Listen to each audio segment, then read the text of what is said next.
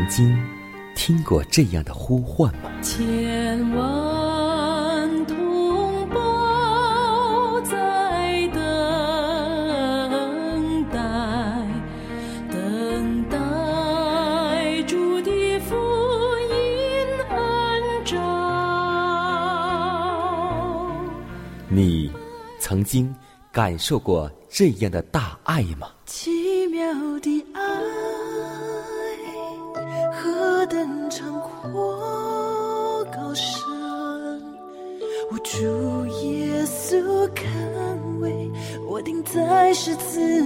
你曾经听过这样的歌声吗？这世间有个千年不变道理，那就是耶稣爱你。你曾经有过这样的渴望吗？如果你曾经，就让我们一同接受着崇高的恩照。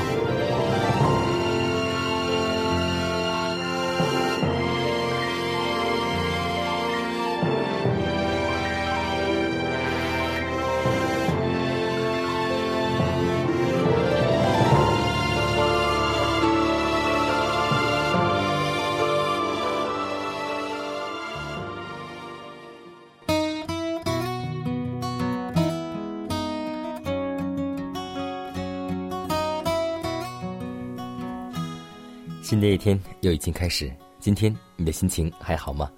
希望我们每一天都能够靠着主，能够不要忧虑，靠着主时常喜乐和感恩。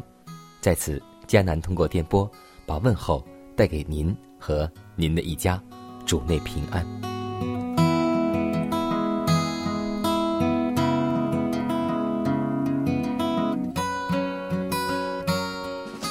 可以说，在一千多年来，犹太国一直在辜负上帝的怜悯，招致他的刑罚。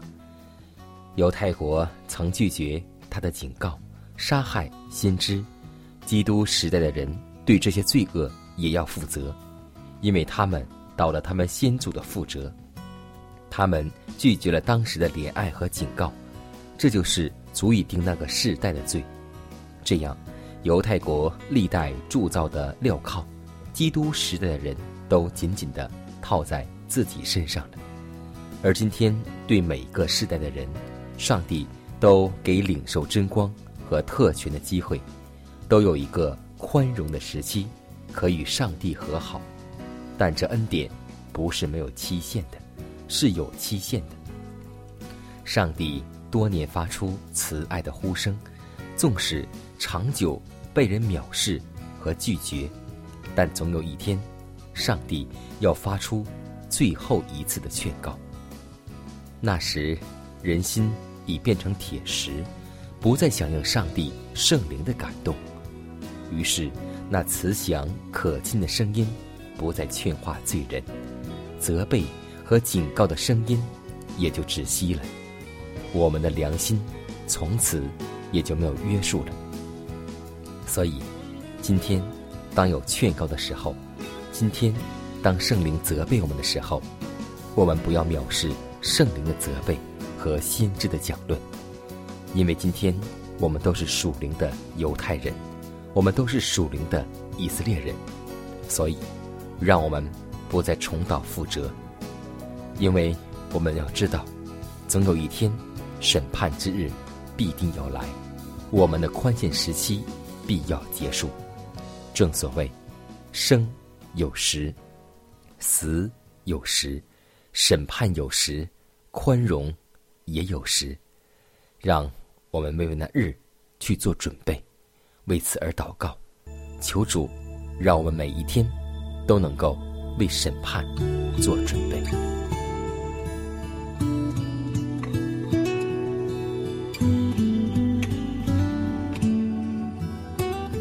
慈的天父，感谢你舍下你独生的儿子，挽救了我们的生命。主啊，你曾在经上告诉我们，你愿人人悔改，不愿一人沉沦。当我们今天被你圣灵引导归向你的时候，我们愿意每时每刻将你接在我们心中，用你的真理来抵挡魔鬼撒旦一切的试探。主啊，我们原本是罪的俘虏，但我们因着活在你的律法之中得以自由。父啊，求你能够眷顾我们每一个属你的儿女，让我们能够在耶稣基督的恩典之中，每一天心思一天。也求你能够带领我们以下时间。让我们通过你的话语，能够得到精神食粮。祷告是奉耶稣的名求，阿门。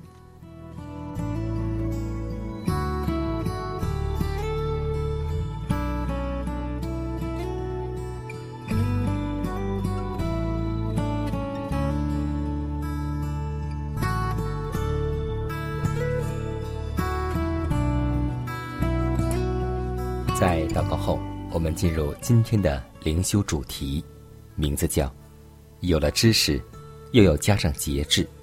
下面把时间交给小红姐妹，和我们一同来分享。有了知识，又要加上节制；有了知识，又要加上节制；有了节制，又要加上忍耐；有了忍耐，又要加上前进。彼得后书一章六节：有了知识，又需加上节制。岂不知在场上赛跑的都跑，但得奖赏的只有一个人。你们也当这样跑，好叫你们得着奖赏。凡教力争胜的，注事都有节制。你们不过是要得能坏的冠冕，我们却是要得不能坏的冠冕。所以我奔跑，不像无定向的；我斗拳不像打空气的。我是攻克己身，叫身服我。一般的运动员都乐意遵守种种条规，为要接受训练，预备于必要时发挥高度的体能。他们不放纵食欲，乃随时抑制自己，仅用凡能削弱和减少身体上。任何一个器官之能力的食物，然而他们斗拳还是像打空气的，而基督徒却参与一项实际的较力之中。场上较力的人，不过求那能坏的胜利之表征；摆在基督徒面前的，乃是永不衰残、永生荣耀的冠冕。而且，在这奔向天国的赛跑中，人人都可以获得奖赏。若是他跑得好，若是他凭着照在他身上的光亮去行事，善用他的才智，以保守自己在最佳的状态之中，是没有一个人会失败的。放纵削弱脑力和体力的习惯或行为，必致丧失运用忍耐，因节制而有的恩赐的资格。一个不节制的人。好用刺激性物品，例如啤酒、葡萄酒、烈性的酒类、茶、咖啡、鸦片、香烟或其他有害于健康之物，绝不是一个能忍耐的人。如此看来，节制乃是我们所必须登的一级梯阶。然后我们才能加上忍耐的美德，在饮食、衣着、操作。有规律的时间，以及有益于健康的运动注释上，我们必须遵循自己分所当学的常识，笔记着诚挚的努力，使自己能处于生命和健康的正常关系中。我将你的话语深藏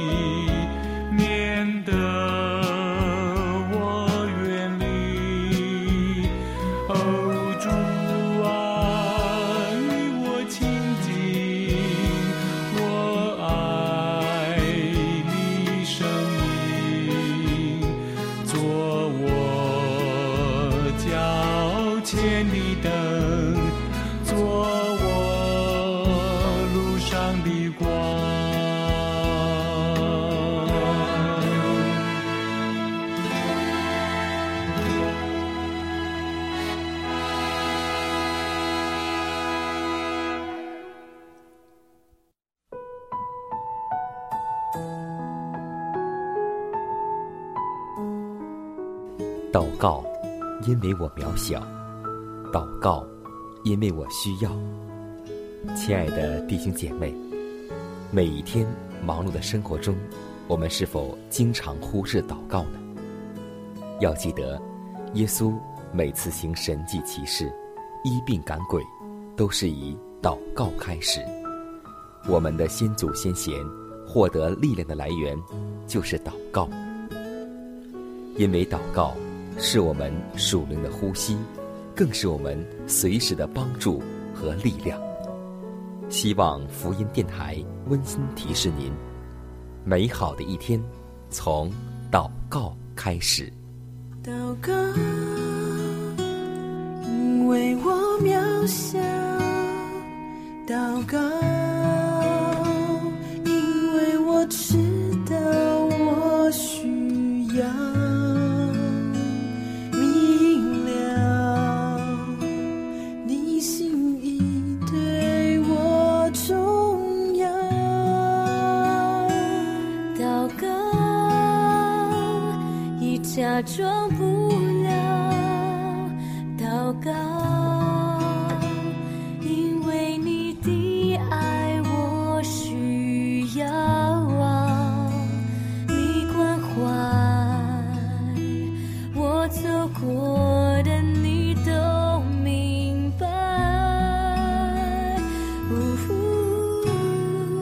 有些事我只想要对你说，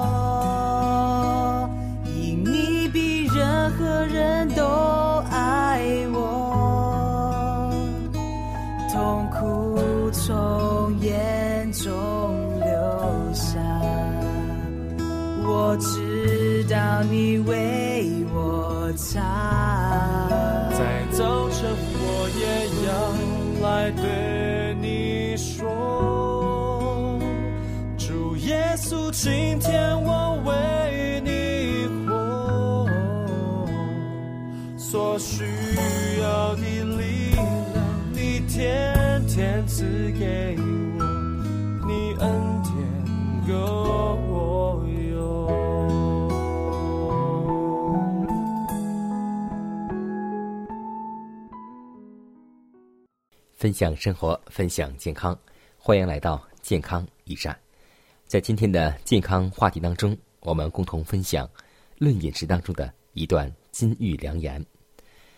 书上这样说道：“在这恩典尚未结束的宽容时期中，我们一切精力与才能，都当不断的予以加强和增进。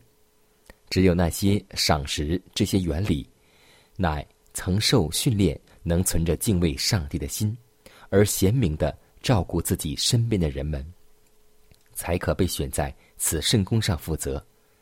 那些久已信仰真理，但还不能够分辨纯洁的正义原理与邪恶原理的人们，其悟性没有明白上帝之爱、公正与慈悲，他们是应当被解除职务的。每个教会。需要清明而义正辞严的见证，发出一定的号声。如果我们若能唤醒本会的人对此节制道理的道义之感，那就是打了一场伟大的胜仗。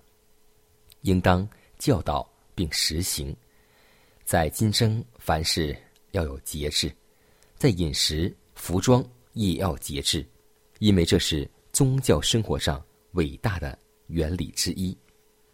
那引人注意心灵殿宇的真理，将指导人善于调理自己的身体。凡与人类健康有关的事物，都不应当等闲视之，漠不关心。我们的永恒福利，有赖乎我们如何善用今生的光阴、精力和感化力而定。所以。让我们今天凡事都有节制，节制不单是在饮食，在话语，在我们各方面都要有节制。只有这样，我们才配称为上帝的儿女。生病的人会不会拒绝健康？忧伤的人。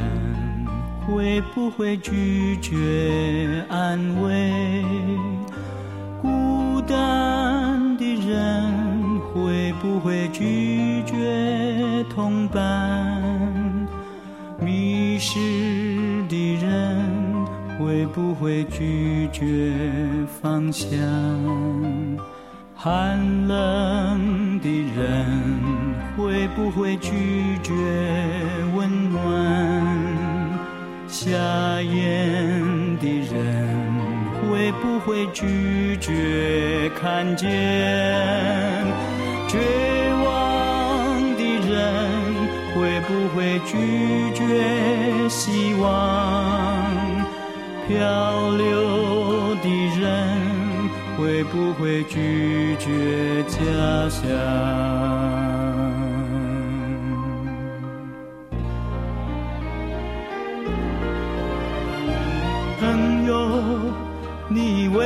什么拒绝？朋友，你为什么拒绝？拒绝掌管生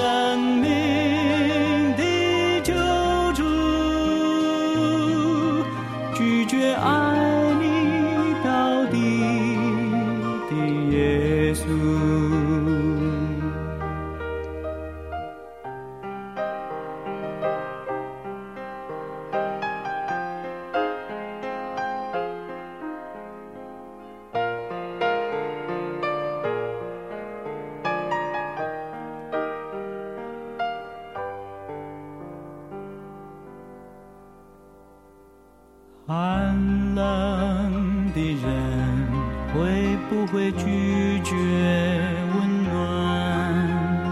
下眼的人会不会拒绝看见？绝望的人会不会拒绝希望？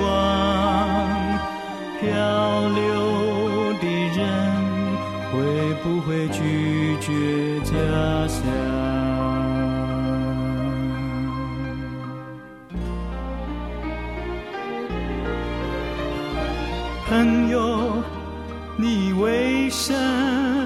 拒绝？朋友，你为什么拒绝？拒绝掌管生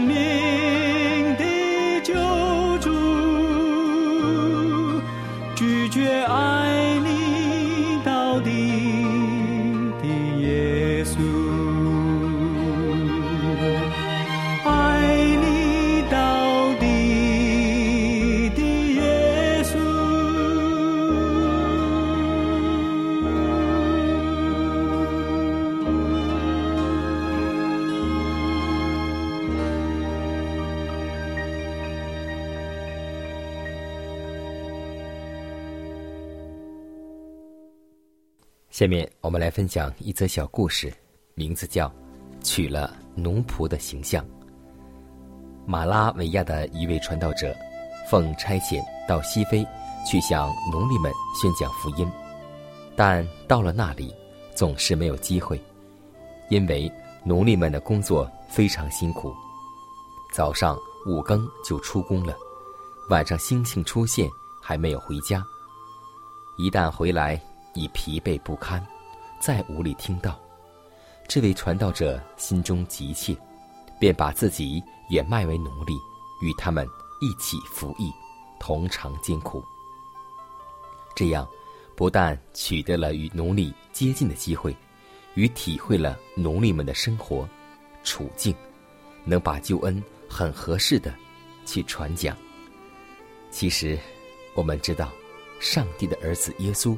就是成了奴仆的样式，取了奴仆的形象，正是为了接近我们这些一生为最奴仆的人，他历尽艰辛体验我们的生活，如此才能够将上帝的爱向我们显明。今天，你明白上帝的爱了吗？你明白上帝为什么取了人的样式，取了奴仆的形象吗？你若体会，就让我们用行动来报答上帝的厚恩。